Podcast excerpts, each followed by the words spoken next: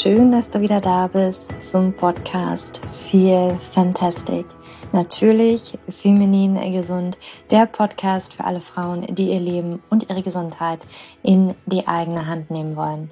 Mein Name ist Julia, ich bin Hormoncoach und Autorin ja, der Bücher Leben mit dem PCO-Syndrom und dem Buch Hypothalamische Amenorrhoe, wenn die Periode trotz gesunden Lebensstils nicht kommt. Und ich freue mich, dass du heute wieder eingeschalten hast oder vielleicht bist du auch ganz neu hier. Und ähm, ja, ich habe heute einen ganz, ganz, ganz besonderen Gast im Podcast und ich habe das Gefühl, das sage ich jedes Mal, aber ich freue mich wirklich über ähm, jede oder jeden, es gab ja auch schon mal Männer hier, die ähm, ja einfach dazu beitragen, dass die Welt ein gesünderer und besserer Ort wird und dass wir immer mehr in unsere eigene Power kommen und unsere Gesundheit und unser Leben in die eigene Hand nehmen können.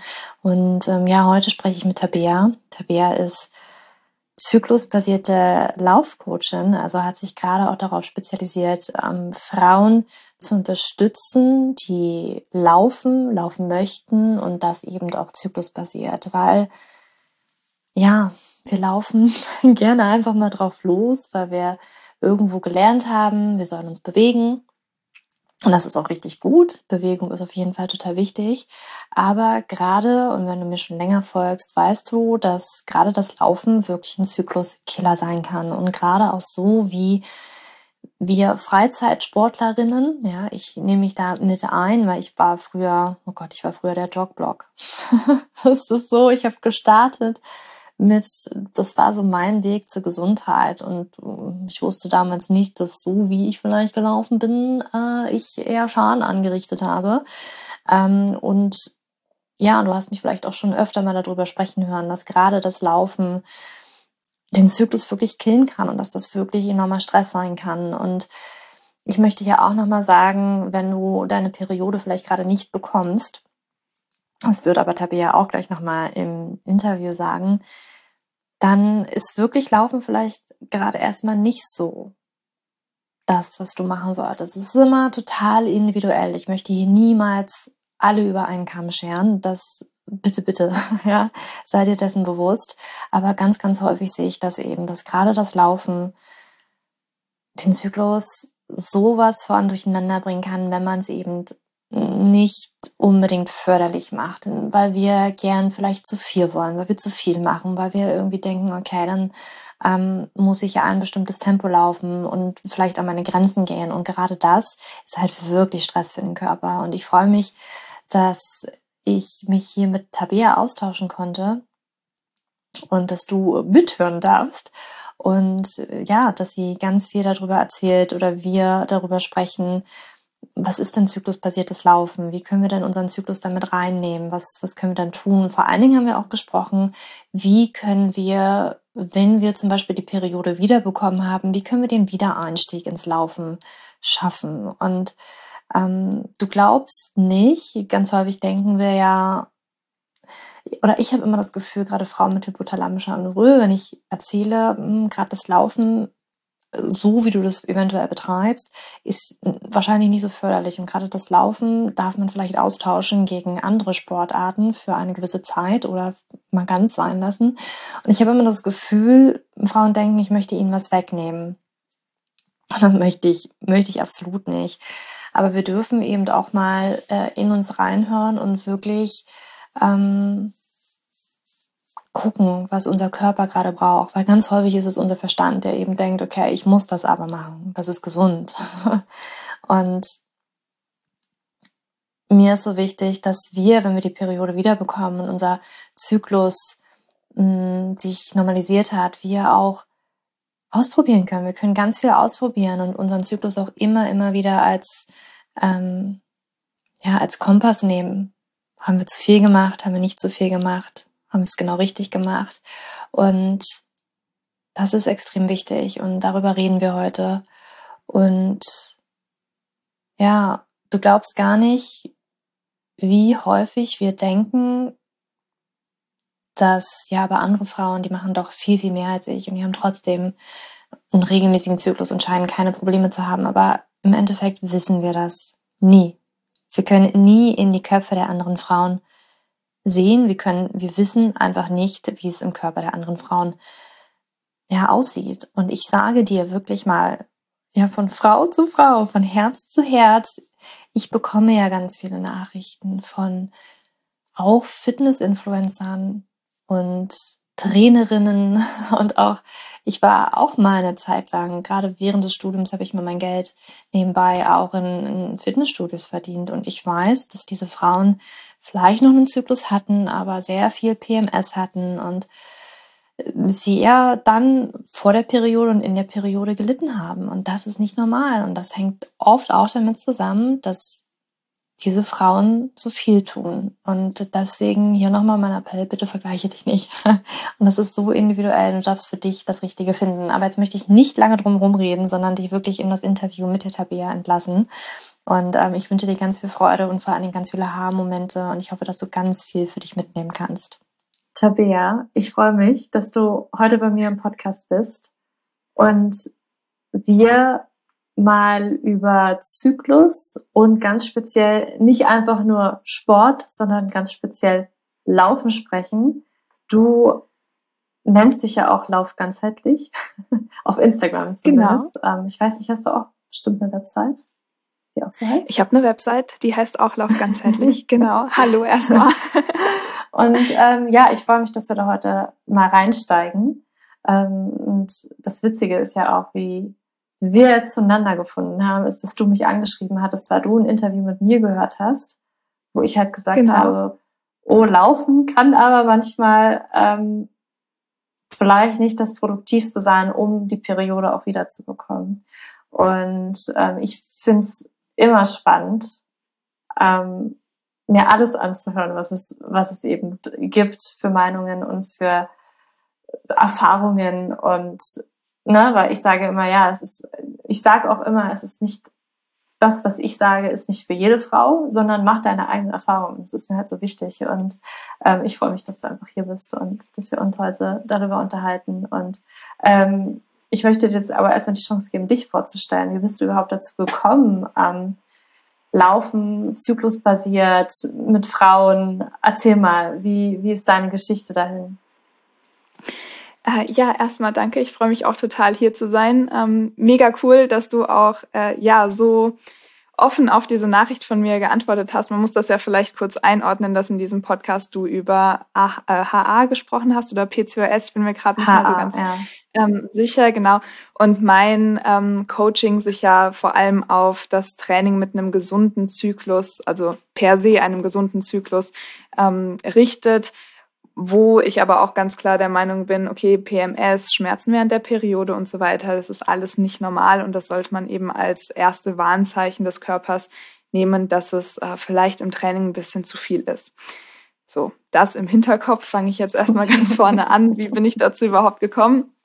Ähm, ich habe jetzt vor ja, dreieinhalb Jahren muss es gewesen sein, ähm, die Entscheidung getroffen, dass ich mein Chemiestudium, was ich vorher ähm, angefangen hatte, schon vier Jahre studiert hatte, ähm, dass ich da einfach nicht mehr weiterkomme und äh, dass ich auf jeden Fall anfangen muss, Sport zu studieren, weil ich sonst sehr, sehr, sehr unglücklich werden würde mhm. im weiteren Verlauf meines Lebens.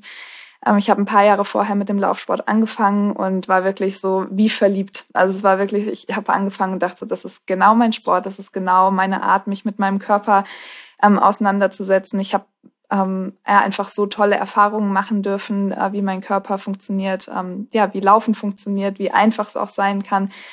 Ähm, und habe einfach so, wenn wir es mal so runterbrechen, so diesen Ruf gehört, okay, du musst jetzt einfach auch noch mehr darüber wissen und du möchtest wissen, wie äh, ja, was sagen Sportwissenschaften, was ist die Psychologie dahinter, Trainingswissenschaften, all diese Geschichten und habe mich dann äh, damals mit 23 dazu entschieden, alles klar, Chemie hört jetzt hier sofort auf, auch wenn ich kurz vorm Ende bin. Und äh, habe dann mit Sport angefangen. Und äh, ja, habe wirklich ab dem Zeitpunkt ja mein Leben immer mehr genossen, habe wirklich gemerkt, okay, es war wirklich allerhöchste Zeit, dass ich diesen äh, Schritt da gemacht habe und ich denke, das ist jetzt so zweieinhalb Jahre her, dass ich äh, dann ein Seminar hatte, da ging, das hieß Forschung in Medizin, Training und Gesundheit, wo äh, wir auch selber Tests fahren durften, also auch bei einer Studie mitgemacht haben ähm, und wo wir uns auch andere Forschungen angeschaut haben. Und da ist mir relativ schnell klar geworden, okay, ähm, wir haben hier eigentlich im Abstract immer stehen, keine Ahnung, x Anzahl Male Athletes, also männliche Athleten wurden getestet. Und ähm, auch die Forschung, die wir oben ähm, mitbegleitet hatten, da durften wir Frauen auch so ein paar Tests fahren, aber nicht alle, weil die großen Tests, die wirklich wichtigen Tests, da wo Leute ihre Bachelorarbeit drüber geschrieben haben und so weiter, ähm, da wurden halt explizit nur Männer gesucht.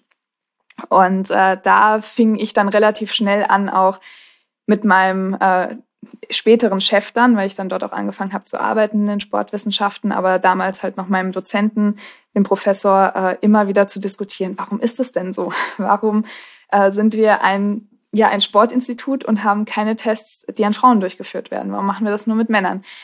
Und da habe ich gerade zu Beginn eher so verhaltene Antworten bekommen, wie ja, ihr habt halt so einen Hormonzyklus und das ist, also nee, Hormonschwankungen hat das noch genannt. Ne? Da war ich ja dann auch noch der, der Meinung, dass das irgendwie alles drunter und drüber gehen muss. Ähm, genau, und deswegen, ja, könnt, könnte man das eben gar nicht so richtig sagen, wie man mhm. dann die Frauen dann testet. Deswegen lässt man es einfach. Und äh, ich, Logisch. mich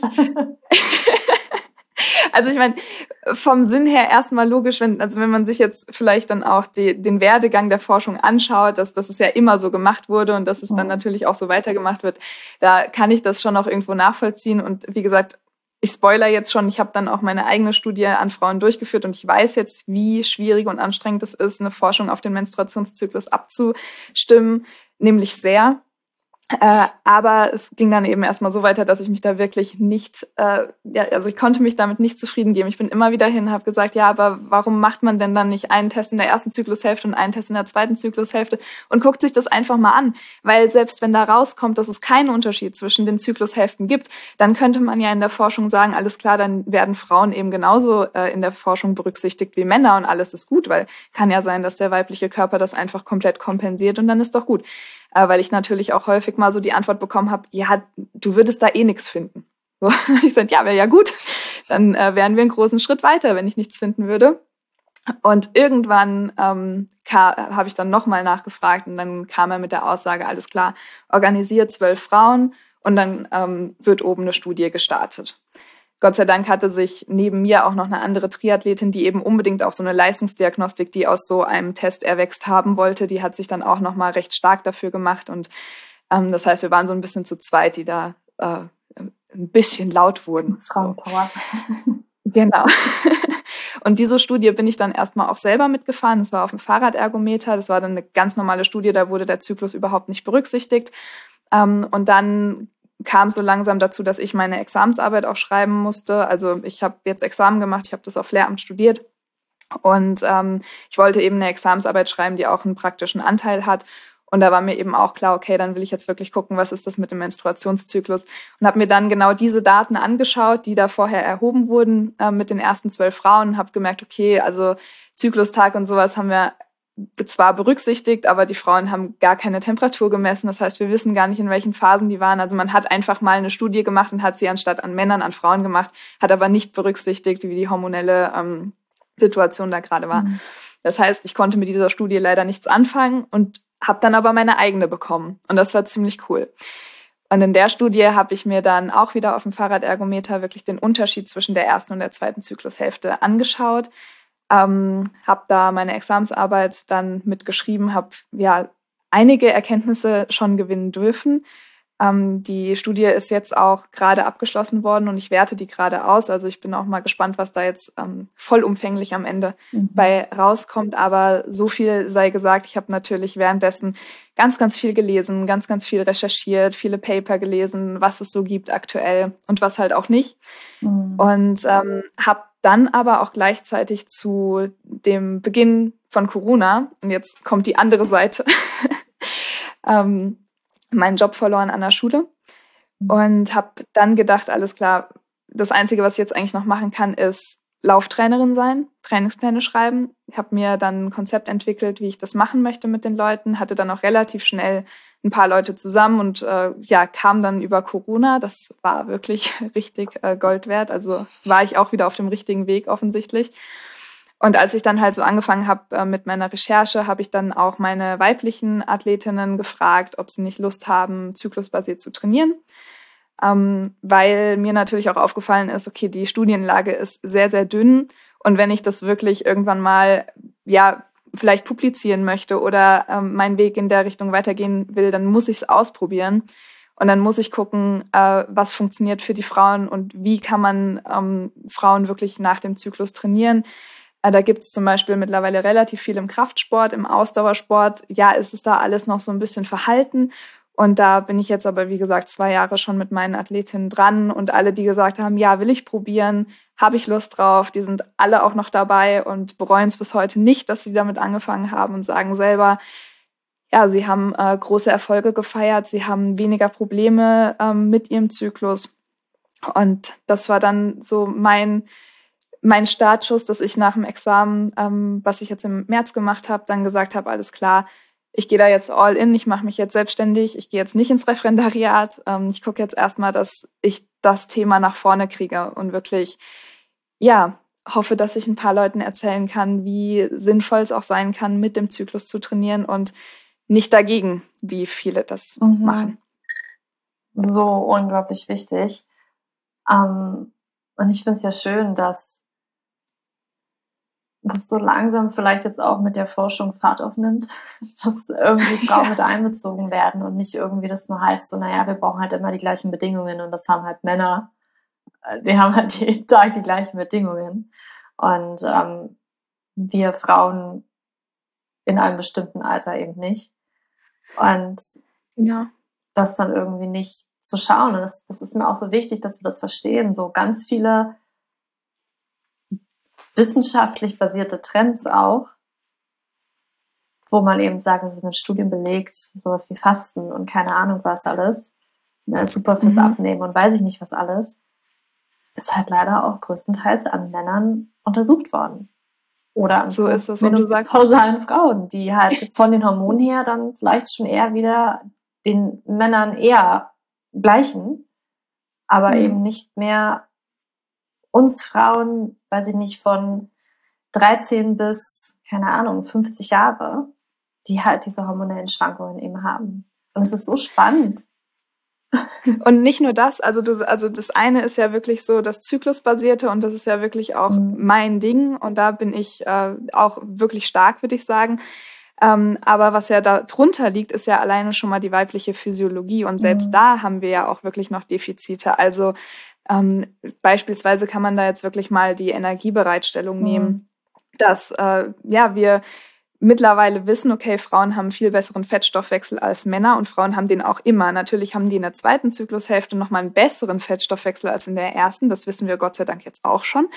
Ähm, aber sie haben auch einfach generell einen besseren Stoffwechsel, äh, Fettstoffwechsel und Männer haben einen besseren Kohlenhydratstoffwechsel. Das heißt, diese Folge ist jetzt nicht nur interessant für Leute, die halt wirklich äh, eine Menstruation noch haben oder, ne, mhm. äh, sondern auch einfach für Frauen fertig, weil ähm, ja wir da einfach ein bisschen anders konstituiert sind. Mhm. Und das fehlt gerade sehr in der Forschung, wie du schon ja, sagst. Ja. ja, unbedingt. Und es ist auch so spannend, wie du gesagt hast, dass das irgendwie, ich meine, ich habe früher vielleicht auch so gedacht, das ist eher so ein Hormonchaos bei uns Frauen. So, alles ist irgendwie total chaotisch, aber eigentlich ist das echt genial von der Natur, ja, so was da alles abläuft. Und eigentlich, ja. wenn alles im Einklang ist, das auch ein total toller Rhythmus ist, auf den man sich auch verlassen kann, wenn alles im Einklang ist. Ja. Aber ja, klar, wenn es nicht im Einklang ist,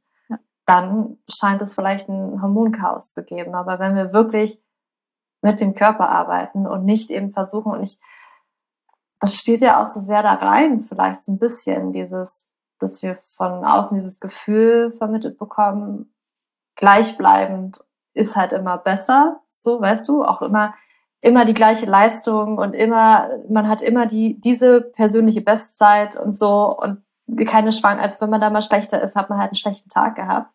Aber einfach auch mal zu sagen, Vielleicht ist es auch einfach mal okay, dass meine 100 Prozent von gestern, gestern einfach 80 Prozent, nee, meine 80 Prozent von gestern 100 Prozent heute sind oder, ne, dass sich das halt ja. verändert und dass es auch mal okay ist.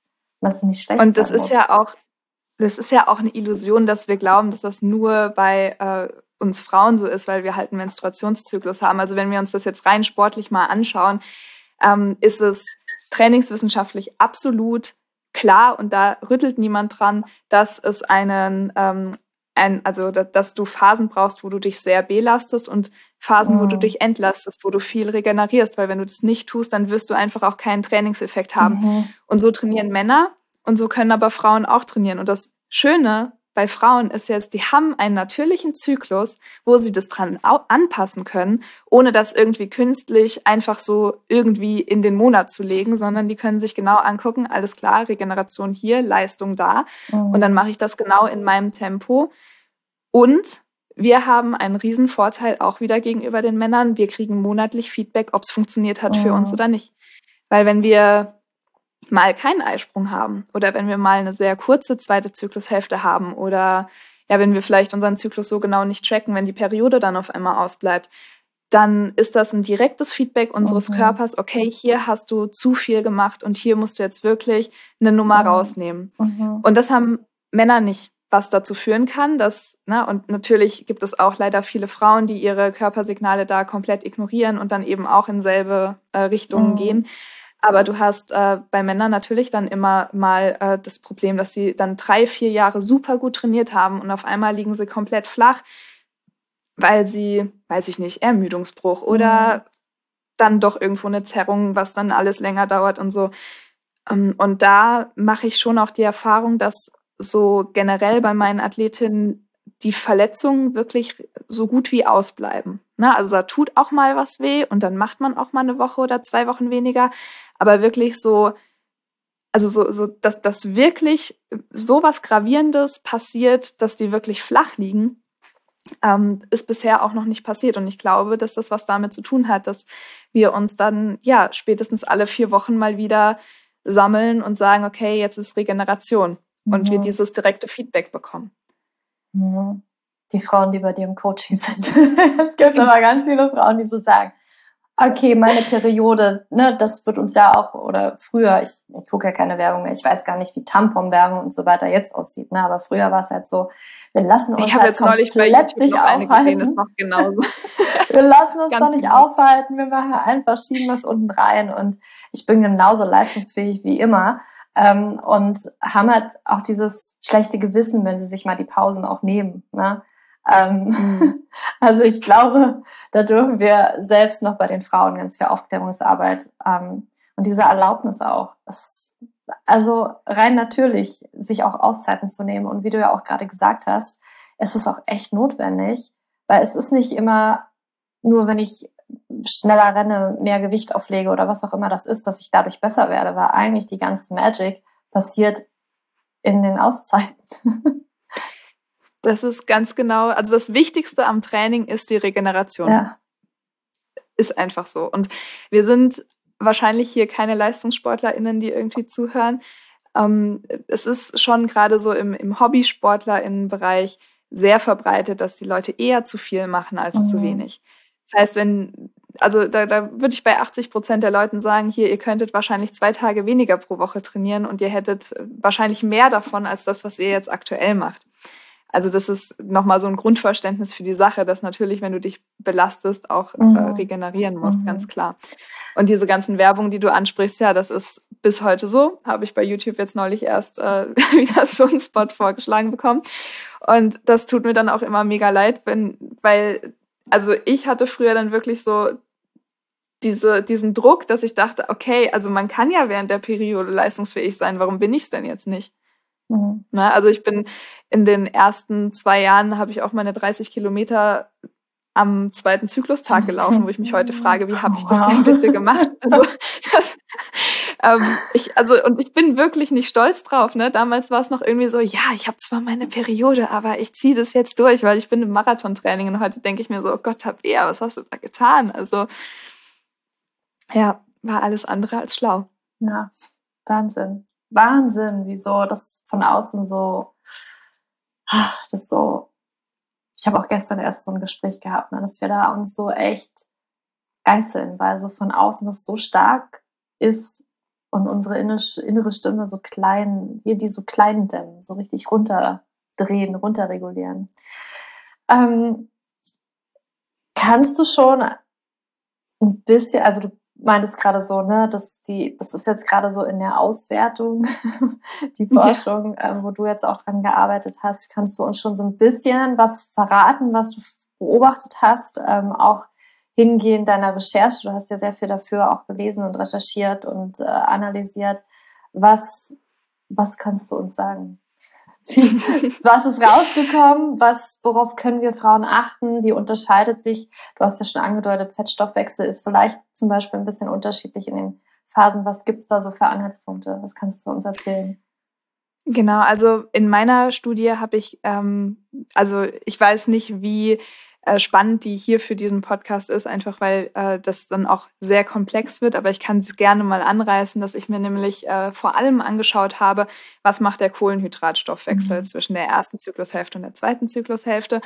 Ähm, und dafür habe ich Blutlaktat abgenommen. Also Laktat ist einfach, ähm, ja, ich würde mal sagen, so unser, unser mhm. Energielieferant ähm, der quasi durch die Zellen, also aus einer Zelle in andere Zellen transportiert wird und dann wieder als Energie in der Zelle ähm, benutzt werden kann, jetzt so ganz platt gesagt.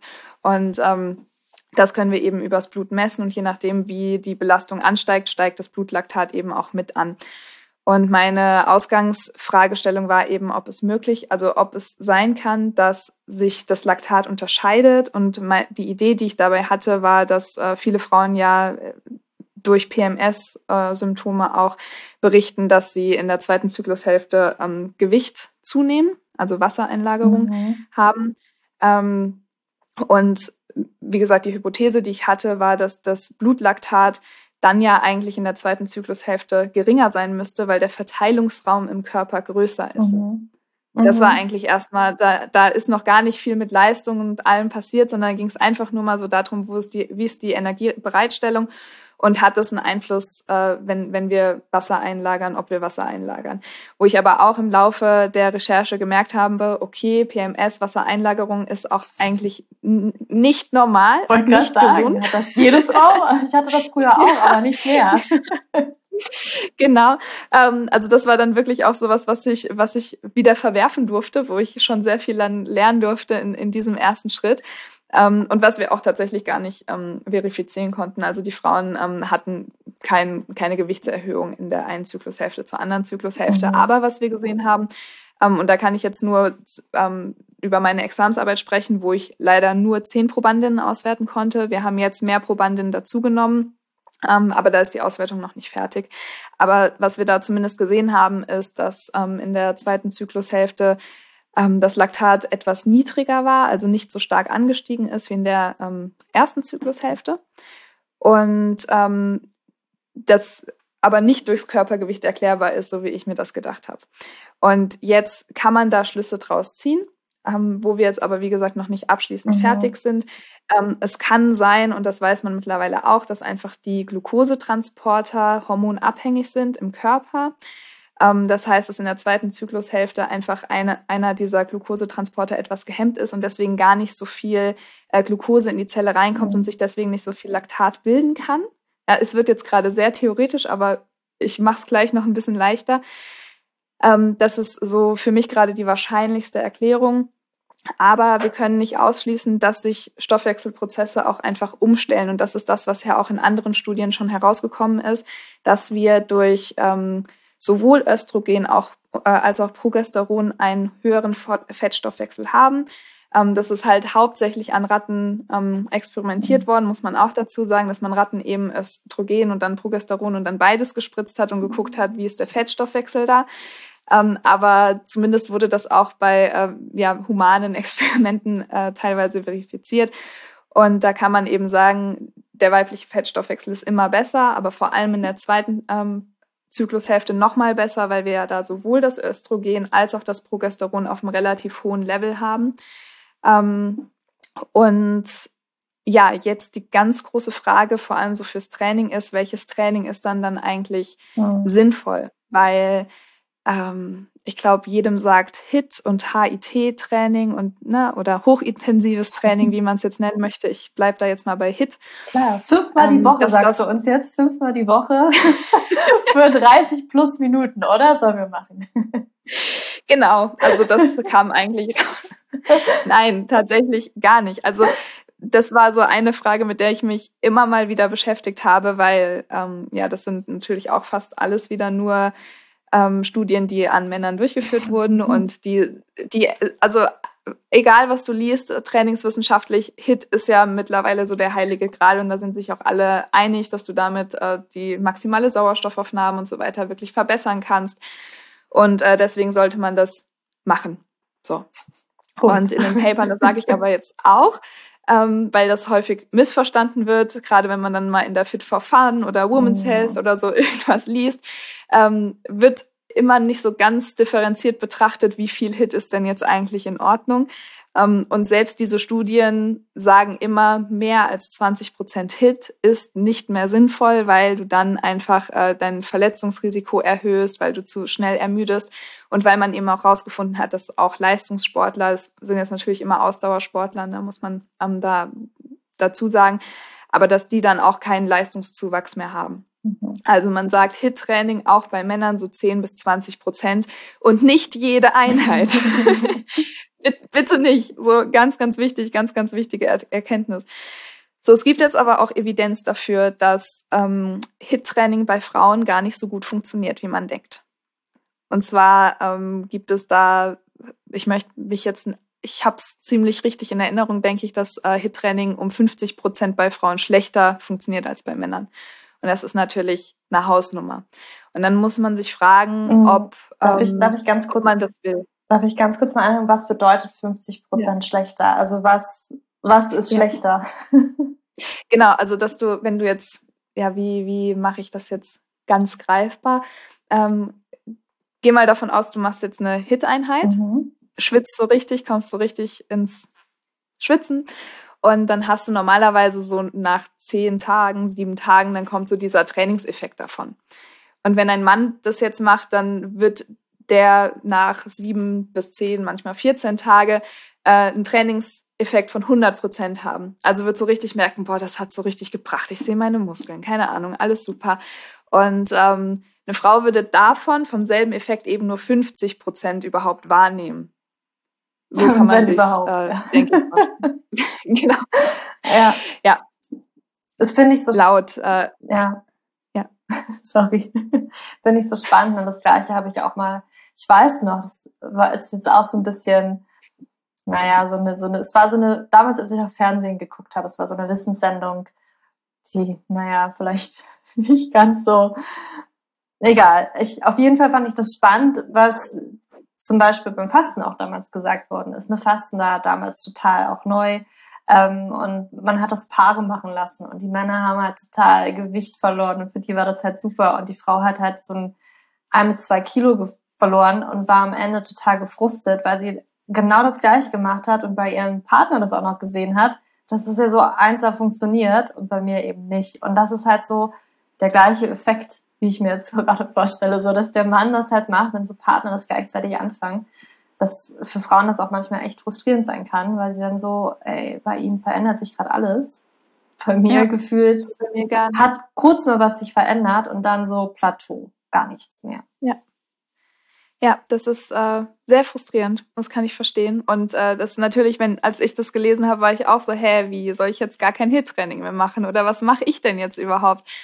Und ähm, das ist jetzt, sage ich mal, meine Einschätzung des Ganzen. Wie gesagt, mit einem Sportstudium abgeschlossen mhm. und so weiter. Das habe ich jetzt nirgendwo gelesen. Das ist einfach so ähm, die Gedanken, die ich mir darum gemacht habe, dass wir davon ausgehen, Männer haben einen guten Kohlenhydratstoffwechsel und ein, äh, ja auch einen besseren Kohlenhydratstoffwechsel als Frauen. Ergo machen die HIT-Training, weil das ja den Kohlenhydratstoffwechsel ankurbelt und verbessert. Das ist ja der Sinn von HIT-Training, ja, also eine mhm. Verbesserung des Kohlenhydratstoffwechsels.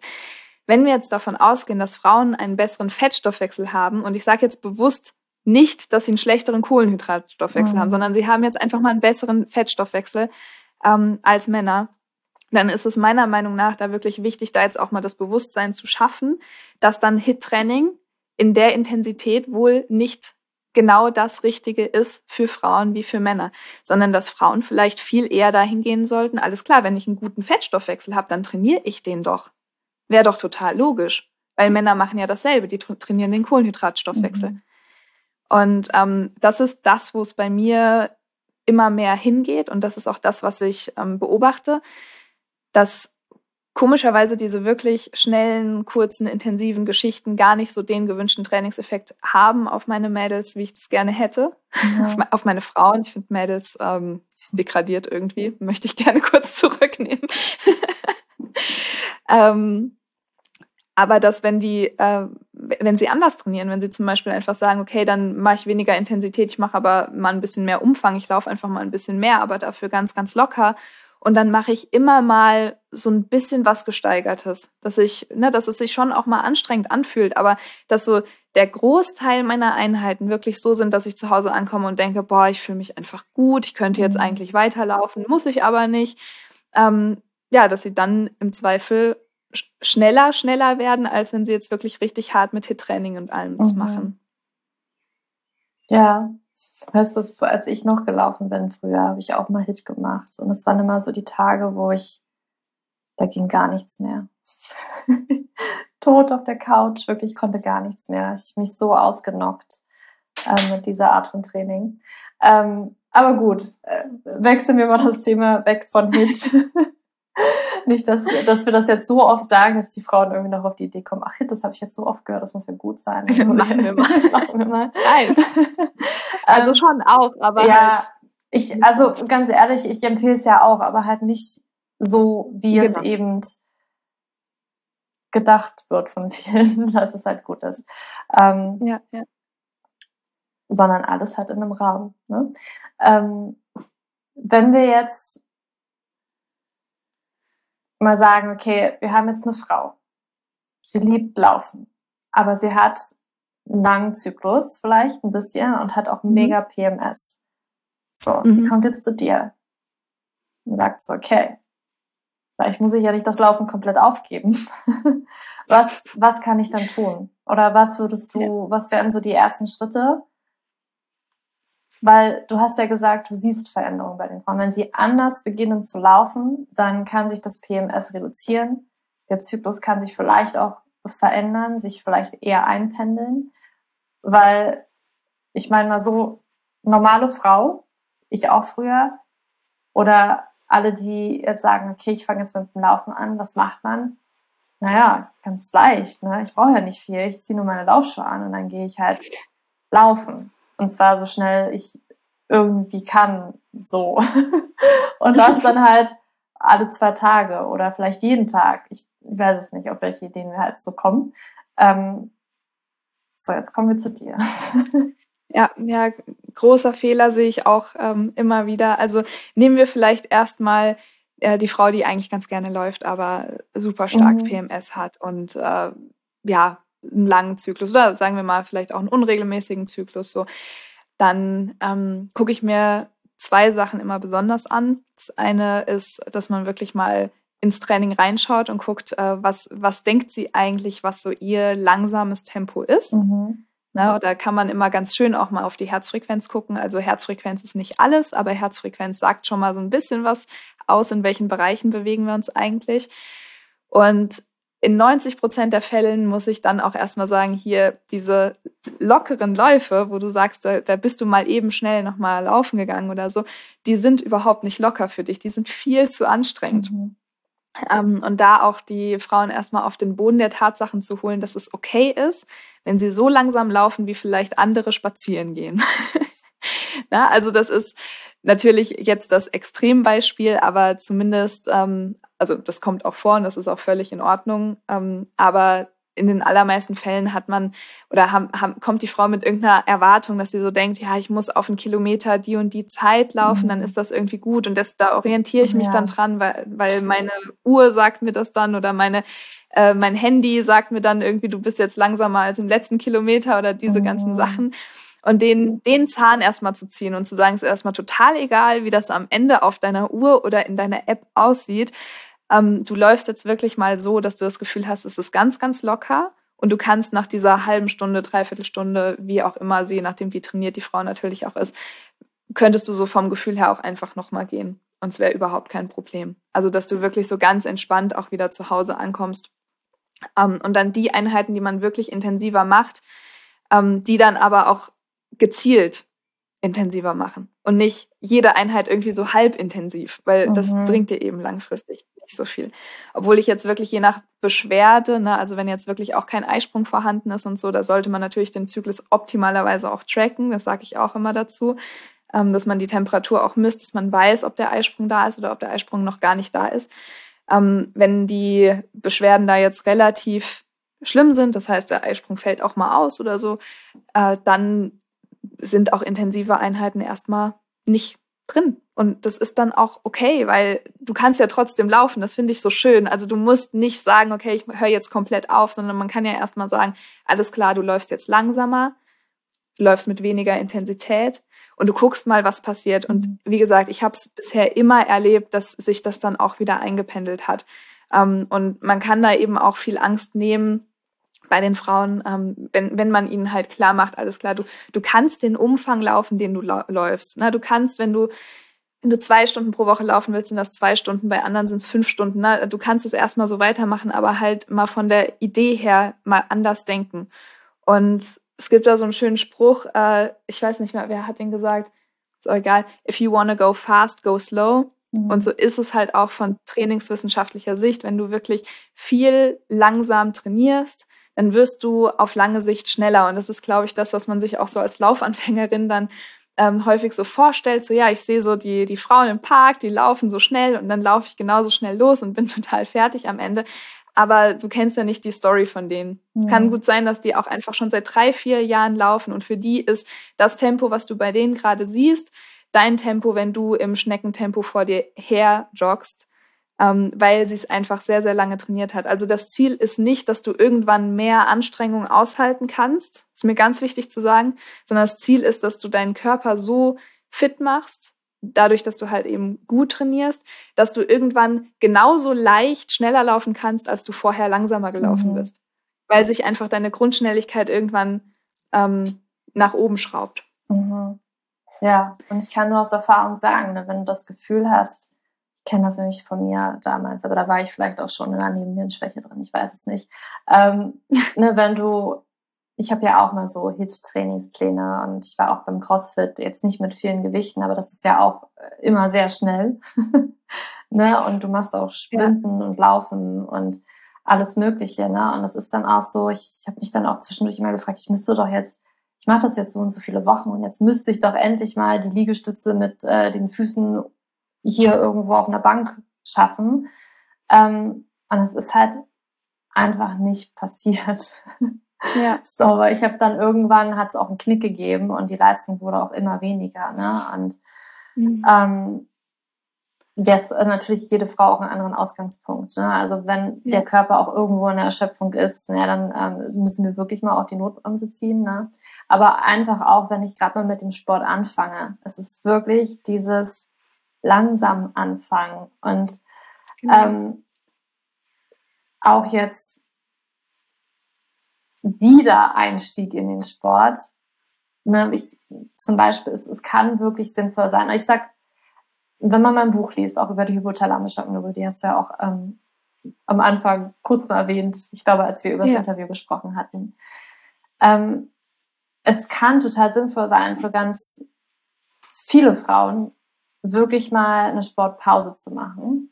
Aber in dem Buch wirst du auch lesen, es gibt auch andere Methoden, die du eben auch hier schon angedeutet hast ne, oder gesagt hast. Vielleicht erstmal die, also die intensiven Einheiten rausnehmen, ganz egal, was für einen Sport ich mache, ob ich jetzt laufe, ob ich, äh, keine Ahnung, Hit-Training nur mache oder Krafttraining oder was auch immer, ähm, das zu reduzieren und irgendwie zu gucken, reagiert mein Körper schon darauf.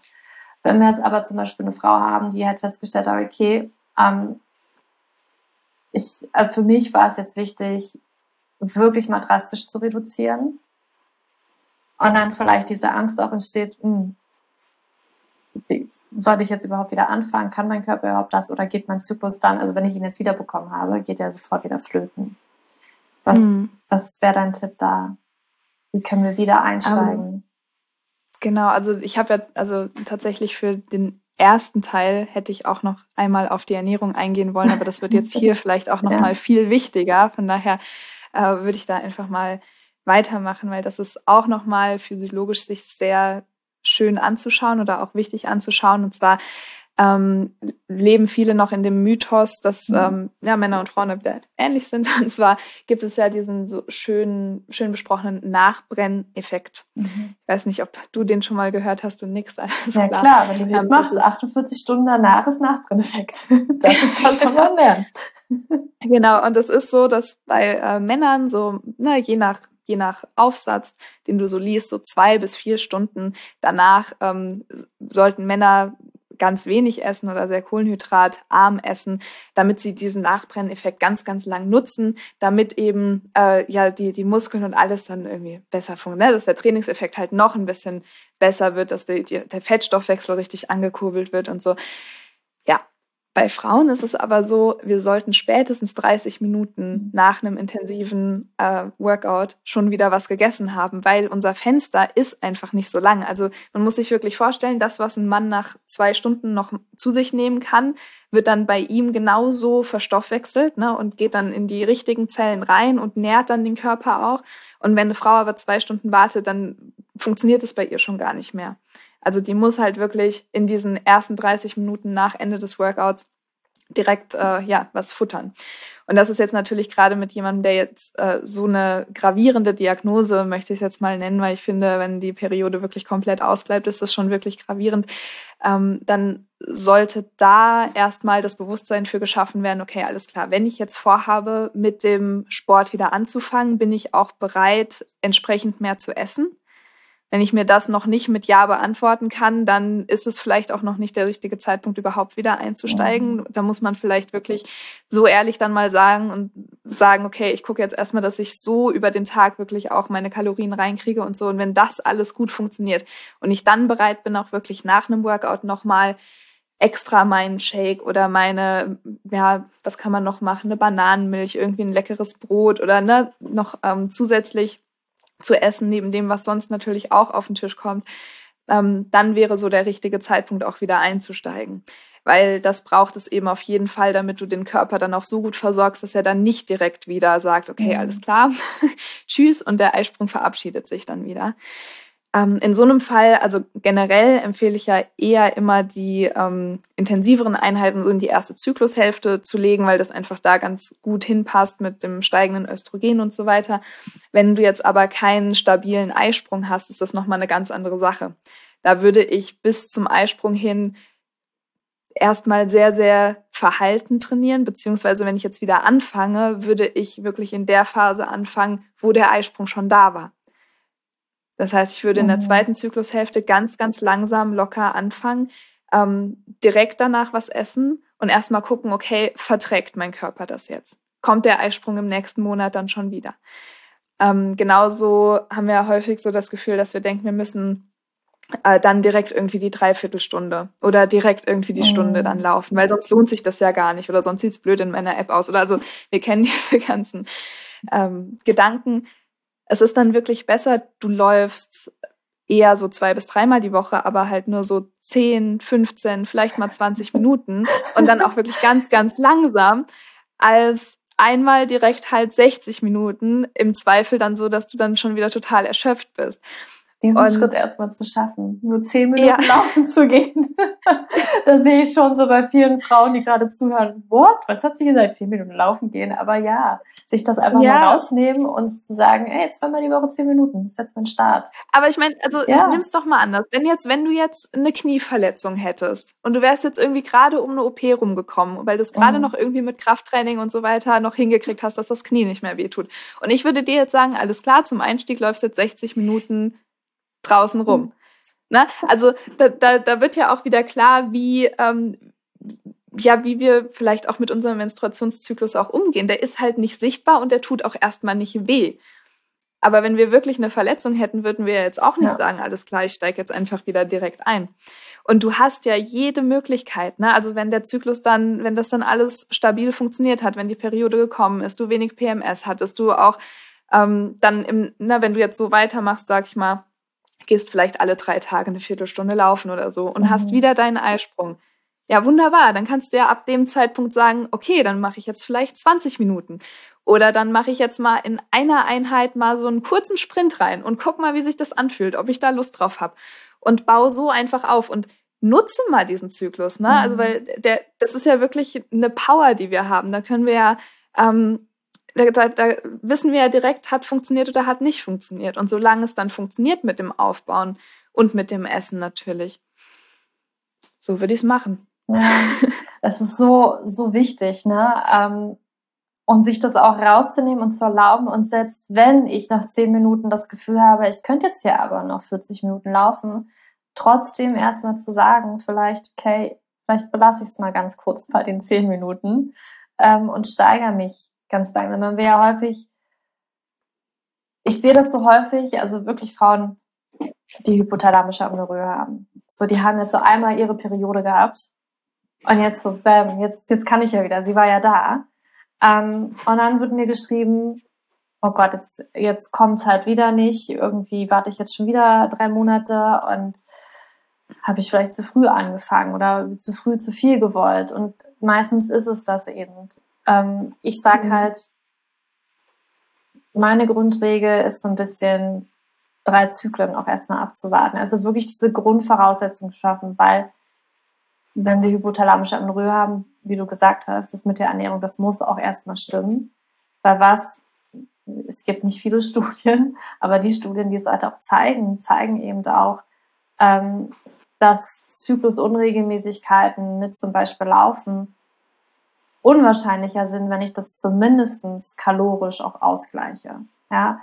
ja. Ähm, und dann kommt es vielleicht immer noch darauf an, wie wird es eben umgesetzt, wie, wie laufe ich überhaupt, weil dann kann immer noch ganz viel schief gehen, ähm, wenn man sich damit nämlich nicht auseinandersetzt und es kann trotzdem ähm, die zweite Zyklusphase zu kurz sein, der Eisprünge ausbleiben.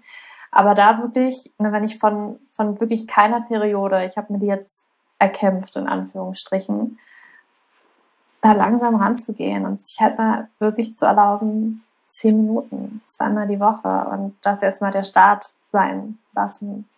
Und das ist das ja, Schöne. Sorry. Das Schöne ist ja, das Schöne ist ja, dass wir dann auch unseren Zyklus haben, der uns ja ganz genau sagt, okay, habe ich jetzt, war das gut so, wie ich es gemacht habe? Und wenn er eben nicht kommt, weiß ich eben, ich würde das auch immer mehr mit Leichtigkeit versuchen zu sehen. Ich weiß, es ist immer schwierig, wenn man sich so viel Sorgen macht, dass, oh Gott, meine Periode und ich war jetzt so lange nicht da, jetzt hatte ich sie wieder, jetzt bleibt sie wieder nicht aus. Ähm, das, ist, das, ist, ganz krass, was, was wir uns dann für Sorgen machen und das mal mit Leichtigkeit zu sehen, mit Neugier zu sehen und zu sagen, okay, die letzten drei Zyklen, da kam, war mein Zyklus, der war vielleicht 35 Tage, jetzt ist er auf einmal wieder 50 und ich habe halt in diesem Zyklus auch mit dem Training wieder angefangen einfach nur mal ganz neugierig zu sagen, spannend. Ich glaube, das war ein bisschen zu viel. Ich mache meinem nächsten Zyklus ein bisschen weniger und gucke dann mal, wie mhm. dann mein Zyklus ist.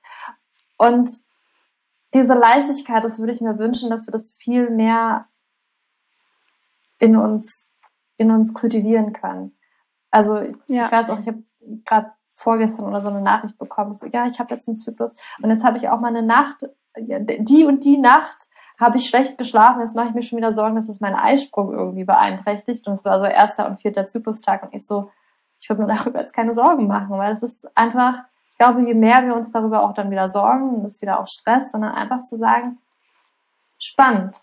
Ich gucke jetzt mal, wie diese schlechte Nacht sich vielleicht auf meinen Zyklus auswirkt. Ich gucke jetzt mal, wie sich dieses Training, was sich jetzt gerade mal auf, mein, auf meine Periode auswirkt. Und dann kann ich adjusten. Dann habe ich doch irgendwie war es ein Anhaltspunkt wieder. Ja, ja, genau so ist es. Und was ich da auch noch ganz wichtig finde, und das hat auch viel mit dieser Leichtigkeit zu tun, ähm, vielleicht auch für dich, frag doch mal deine, ähm, deine Frauen, die du so bei dir hast, äh, vor allem wenn sie jetzt äh, sagen, sie ah, ne, will wieder Sport machen, ich will wieder laufen. Ja, warum eigentlich? Mhm. Das ist so eine Frage, die ich ganz gerne stelle. Wa warum möchtest du eigentlich laufen gehen? Und wenn es wirklich um, ähm, na, so um die Bewegung an sich geht und jetzt gar nicht so krass darum, ja, ich will eine gute Figur haben und so weiter, ne, das sind auch Motivatoren. Aber in aller Regel bekomme ich wirklich so Aussagen wie, ja, ich bin so gern draußen, ich bin so gern in der Natur, ich liebe das einfach irgendwie meine Stunde durch den Wald und ähm, das ist einfach so meins, dass ich das vor der Arbeit schon irgendwie gemacht habe und so. Und da kann man ja auch sagen, alles klar, du möchtest eine Stunde wieder durch den Wald. Super, musst du nicht, nicht für laufen. es ist gerade warm. Dann zieh dir deine Laufklamotten an. Du kannst eine kurze Hose anziehen, überhaupt kein Problem. Wir haben draußen 20 Grad. Und dann gehst du erstmal spazieren, suchst dir irgendwo im Wald äh, einen schönen Waldweg und dann läufst du da die zehn Minuten, Viertelstunde und dann gehst du wieder zurück. Mhm. Ist doch überhaupt kein Problem. So, dann hast du das kombiniert, was du eigentlich so liebst. Na, weil wir mhm. dürfen nicht vergessen. Also du hast ja absolut recht. Das Laufen ist natürlich ähm, für den Zyklus nicht optimal. Und das Laufen hat auch Nachteile, äh, gerade was so Eisenmangel angeht und Blutarmut. Da sind wir LäuferInnen leider wirklich äh, betroffen. Aber auf der anderen Seite, wenn wir auf uns achten, hat es halt unheimlich gute ähm, Effekte auf die psychische Verfassung, aufs Herz-Kreislauf-System. Ähm, man sagt sogar, dass durch diese Links-Rechts-Bewegung, äh, diese dauerhafte, ähm, sich halt die mhm. Hirnhälften wieder synchronisieren und so. Also das ist eigentlich ganz spannend. Und das hat für meine Verhältnisse eben auch viel damit zu tun, okay, warum möchte ich das eigentlich machen? Gut, wenn es wirklich darum geht, dass du in der Natur laufen möchtest, ja, mach doch. Also es ist nicht das Problem. Mhm. So schön. Ich glaube, wir können uns hier stundenlang unterhalten. das ist wirklich wahr. Ähm, ich würde jetzt einfach sagen, erzähl uns doch gerne nochmal, wo wir dich äh, finden können, bevor ich dir nochmal abschließend drei kleine Fragen stelle, aber dass wir ähm, ja einfach schon mal wissen, wo finden wir dich. Ich möchte halt jetzt mehr darüber wissen, weil also bei Weitem haben wir jetzt nicht alles ange angesprochen okay. und wahrscheinlich ähm, gibt es da noch ein paar Fragezeichen oder ne, wie ist das jetzt bei mir, wie, was kann ich da jetzt machen? Ich fand das total cool. Ja. Ähm, wo finden wir dich? Ja, auf Instagram am allerbesten, da bin ich auch am besten erreichbar. Äh, Unterlauf ganzheitlich. Wenn man Tabea Lorch äh, eingibt, kommt man aber, denke ich, auch an. Ähm, ich habe auch eine Website ähm, mit einem ganz, ganz neuen Shop. In dem Shop findet man auch ähm, so ja, Wiedereinstiegspläne beispielsweise, aber auch äh, zwei Seminare zum Thema ähm, Zyklustraining Hormone, wo ich auch nochmal mehr über meine Forschung spreche, wo ich auch nochmal äh, Tipps gebe, was ist denn jetzt, wenn ich keinen Eisprung habe, was ist denn jetzt, wenn ich besonders stark PMS habe, wie kann ich trainieren? Also das kann man sich da ähm, gerne auch runterladen. Und ansonsten kann man mir auch gerne schreiben, wenn man an einem Coaching interessiert ist. Also ich bin jetzt äh, zwar mittlerweile abgesättigt, aber ich habe ähm, auch ein ganz, ganz schönes Netzwerk jetzt gebildet. Ich habe ja zum Beispiel die Chrissy bei mir. Chrissy kommt witzigerweise auch aus Marburg. Da habe ich auch gesagt, wie groß sind die Zufälle, dass es noch eine zyklusbasierte Lauftrainerin gibt, überhaupt in Deutschland. Und dann ist sie auch noch in Marburg. Also ich komme auch aus Marburg. Ähm, und sie ja hat ist noch mal im Bereich Ernährung und Menopause noch mal deutlich fitter als ich. Also da passen wir auch echt gut zusammen. Ähm, die übernimmt auch gerne noch mal die ein oder andere, wenn das in die Richtung auch passt, beispielsweise. Ähm, und ich habe auch noch noch einen Trainer an der Hand. Also wir, wir kriegen euch unter, wenn ihr jetzt sagt, hier, ich habe hab Lust, das irgendwie ähm, gesteuert zu machen. Aber ansonsten auch gerne einfach bei Instagram vorbeigucken. Da bin ich auch immer sehr bedacht, ein bisschen was zu dem Thema zu teilen, weil ich es einfach so, so wichtig finde, dass wir halt aus diesem Leistungsgedanken rauskommen und dass es, dass wir Sport machen können mit einer Periode, egal ob wir es leistungsmäßig machen wollen. Na, da ist es ja nochmal ein viel größeres Thema. Ähm, aber vor allem als, als Hobbyläuferin dürfen wir, dürfen wir unseren Zyklus haben. Sehr, sehr schön. Ähm, verlinken wir natürlich alles in den Show Notes. Ich hätte jetzt noch drei kleine Fragen, wo du einfach mal so ganz so aus der Pistole geschossen antworten darfst. Ähm, ja. Wenn du nur eine Sache nennen dürftest, die wir für mehr Gesundheit in unserem Leben tun könnten, welche eine Sache wäre das? Leichtigkeit. Hm. Das fand ich sehr gut. ähm, soll ich es noch erklären oder reicht das so? Wie du möchtest. mein erster Gedanke war, ich sag Bewegung, aber auch Bewegung kann, kann wieder zu Sport werden, kann wieder zu viel werden. Ähm, ich glaube, wenn wir alles in unserem Leben mit ein bisschen mehr Leichtigkeit machen und ein bisschen weniger verbissen, dann machen wir genau richtig viel, um am Ende gesund zu sein. Sei es Ernährung, mhm. sei es mhm. Sport, sei es Stressmanagement. Yes, so, so wichtig, so schön. Eine Sache für ein erfüllteres Leben.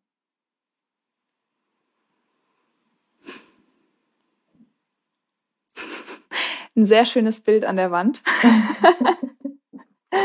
ich habe nämlich direkt gegenüber habe ich ähm, einen, einen bunten Elefanten, der mit seinem äh, mit seinem Rüssel so einen so äh, Wasserschweif nach oben wirft. Und wenn ich den angucke, geht's mir irgendwie direkt immer richtig, richtig gut. Und seitdem der hier hängt, ähm, habe ich irgendwie ein besseres Gefühl. Das musste ich jetzt gerade mal loswerden. Sehr cool. Ähm, und eine Sache für mehr Weiblichkeit in unserem Leben. Ja, Unterstützung ist gerade mein ganz, ganz großes Thema. Ähm, weil ja ich ich selber tatsächlich gemerkt habe, als ich äh, Chrissys Instagram-Profil als erstes gesehen habe, war mein erster Gedanke so, jetzt gibt's noch jemanden, der genau das macht, was ich mache. Und die ist auch noch in Marburg. So, was für eine oh Scheiße. Gott. Also genau. So mein, mein erster Impuls war wirklich so richtig. so ja, erster, erster Gedanke. Neid und da, da muss ich jetzt besser sein als sie. Und mein zweiter Impuls war, Nein, das ist, das ist nicht, das ist keine Weiblichkeit. Weiblichkeit ist, mhm. sich gegenseitig zu unterstützen, sich gegenseitig mhm. unter die Arme zu greifen. Und ich dachte dann auch, wie cool, dass sie hier ist. Und sie fängt jetzt gerade an und sie hat so tolle Ideen. Und wie kann ich sie jetzt unterstützen, dass sie eben auch, genauso wie ich, vielleicht irgendwann in einem großen Podcast sitzen kann und genau darüber reden kann, weil das einfach so ein wichtiges Thema ist. Und glaube, das ist generell was, was uns Frauen noch so viel besser tun würde, wenn wir anfangen würden, uns mhm. noch ein bisschen mhm. mehr zu unterstützen. Mhm. Weil das können wir unheimlich gut. Ja. Und ein bisschen weniger, ja, uns getriggert zu fühlen, wenn andere irgendwie ein bisschen mehr haben oder ein bisschen schlauer sind oder ja, ist ja meistens auch gar nicht so. Es ist, alles, ja es ist schon sehr viel in unserem Kopf, wo wir denken, oh Gott, Gras grüner auf der anderen Seite und bei mir pff, trocken. da könnte auch mal ein bisschen grüner sein, aber das ist so schön, dass du das sagst. Ähm, das ist sicherlich auch ein Prozess, ähm, wo man da hinkommen darf, weil ich glaube, da sind wir auch so teilweise aufgewachsen, dass es vielleicht nicht immer das Leichteste der Welt ist, ähm, weil wir eben so unter diesem Leistungsdruck und in der Schule muss man die Beste sein und hier besser sein und wenn man ne, einfach immer am besten sein, und ja, das kann nur eine geben. Ja, es, es kann nur eine Germany's Next Topmodel werden. Auch sowas. Ne? Das, das wollte ich gerade sagen und habe gedacht, nein, das passt nicht in diesen Podcast. Aber das sind halt so die Bilder, die uns vermittelt werden. Das ist das, was wir eben tagtäglich aufsaugen. Deswegen kann es äh, in dem Sinne schwer fallen. Und das Schöne ist halt, sich dabei zu erwischen, wenn man jetzt zum Beispiel auf den ganzen Chrissys Instagram-Seiten halt so rumschwirrt und sich so denkt, ey, die macht genau das Gleiche, wohnt auch noch am gleichen Ort, die nimmt mir jetzt alles weg. Sich dabei zu erwischen, wie du es eben getan hast und zu sagen, ey, vielleicht ist es ja auch einfach mal mega genial und vielleicht ergibt sich daraus so unglaublich viel und es ist eigentlich immer genug für alle da. Ja, und also mein zweiter Gedanke war ja dann auch so, was will sie mir denn wegnehmen? Ich habe ja gar keine Zeit mehr für noch mehr. Also es ist, so, es ist, doch nur, ist doch nur gut, wenn sie jetzt auch da ist. Und ähm, in, in dem Fall ja tatsächlich, dann, dann ist es ja schön, wenn, wenn ich jetzt Anfragen kriege, die ich dann halt einfach auch mal mhm. weiterleiten kann. Mhm. Ähm, sehr ja, cool. Aber viel schöner schön, als dass du es geteilt hast. Sorry, schon wieder ins Wort gefallen. Nein, nein. Ist kein Problem. Ist bestimmt die Internetverbindung. Stimmt. ähm, nee, aber vielen, vielen Dank, dass du das geteilt hast und die Ehrlichkeit, weil das kennen wir alle. Ich kenne es auch und ich finde das auch so unglaublich wichtig. Und für mich ist es auch noch ein Prozess, definitiv. Ne? Ja, aber das einfach, ist es immer. Einfach immer schnell mal so reinkickt, dieser erste Impuls und dann so, ah nee, warte mal. Was ist denn hier mit Frauenpower und gemeinsam kommen wir viel weiter. Und das ist ja, also wenn, wenn man an den Punkt kommt, dass du dich hinterfragen darfst. Ne? Ich denke, also da habe ich wirklich gedacht, wie, wie cool ist das, dass ich mich in den letzten Jahren so viel mit mir selbst mhm. beschäftigt habe. Also ich habe auch wirklich einige Workshops und so wirklich zu dem Thema gemacht. Wie cool ist das, dass ich jetzt da raustreten kann? Dass das wirklich nur so der erste Gedanke ist, der mir äh, kommt. Und der erste Gedanke ist ja wirklich häufig Erziehung. Das werden wir mhm. nie, wahrscheinlich nie so hundertprozentig rauskriegen. Und wie cool, dass ich einen Schritt zurücktreten darf und gucken darf, okay, Tabea, was ist eigentlich gerade los? So, wollen wir drüber reden? ist es wirklich so schlimm? Ähm, ja. Ja, danke, danke, danke dir für deine Zeit, für deine Ehrlichkeit, für deine Offenheit und dass du das mit uns geteilt hast. Und ja, alles über dich packen wir in die Show Notes und wenn da noch weitere Fragen sind, sie werden zu dir finden.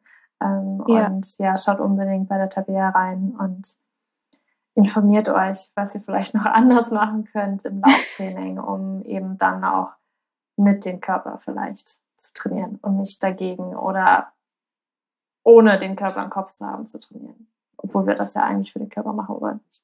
Ne? Da einfach mal ein bisschen gucken. Deswegen danke dir, Tabea.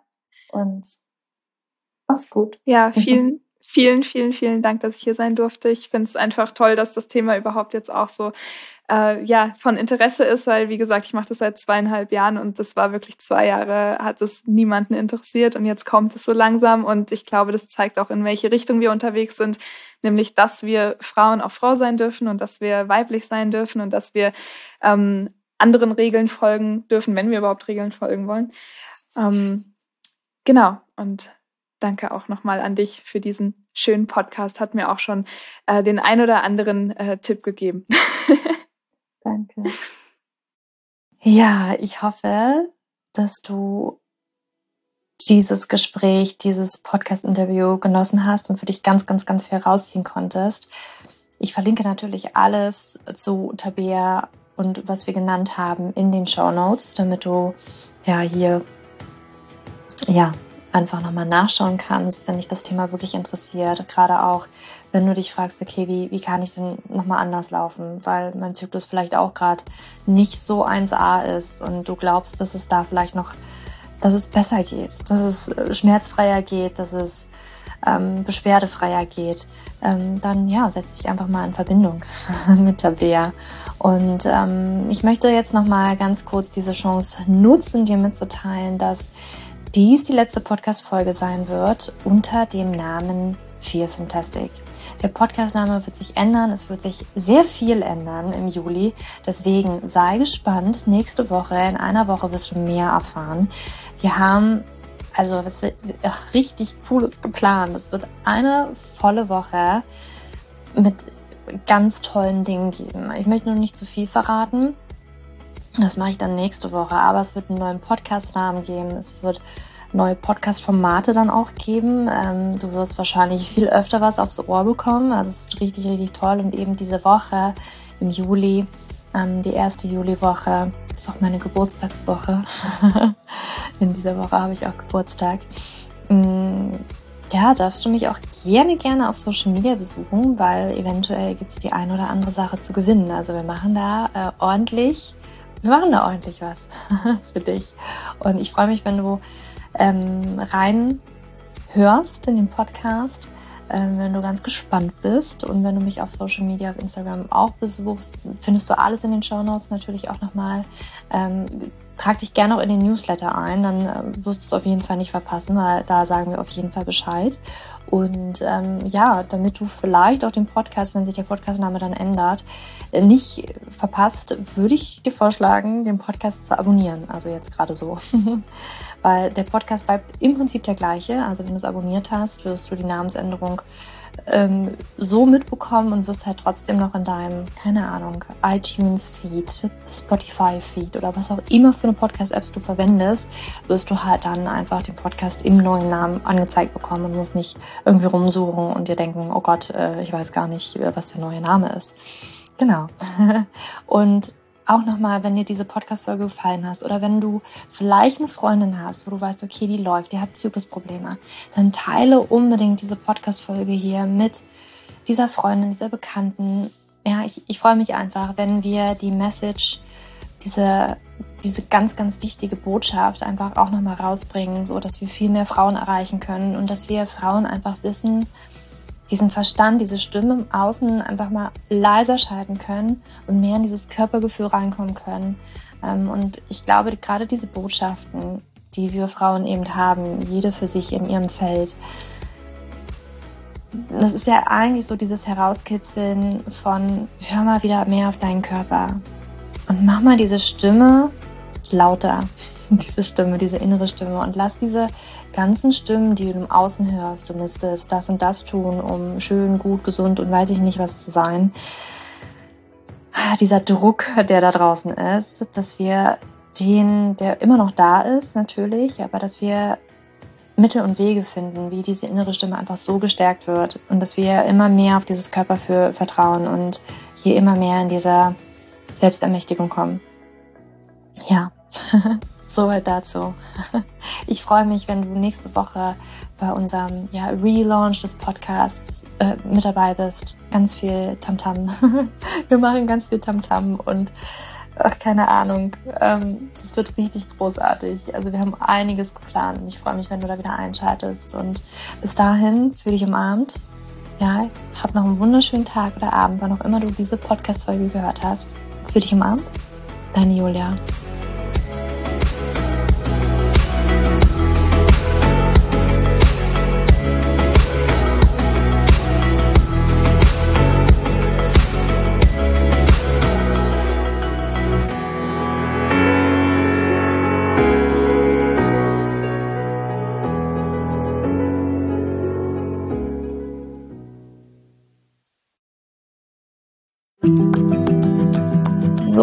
Bevor du jetzt hier den Podcast ausschaltest, habe ich noch eine kleine Überraschung für dich. Und zwar hast du vielleicht, wenn du hier reingehört hast, ja Probleme mit deinem Zyklus. Dein Zyklus ist vielleicht sehr unregelmäßig, du hast sehr lange Zyklen, vielleicht hast du auch gar keine Zyklen, vielleicht hast du irgendwie einen Zyklus, aber gar keinen Eisprung da drin, vielleicht hast du mit deiner Menstruation Probleme, vielleicht ist sie sehr stark, vielleicht sehr schwach und hinter diesen Zyklusproblemen liegen meist hormonelle Probleme, also eine hormonelle Dysbalance.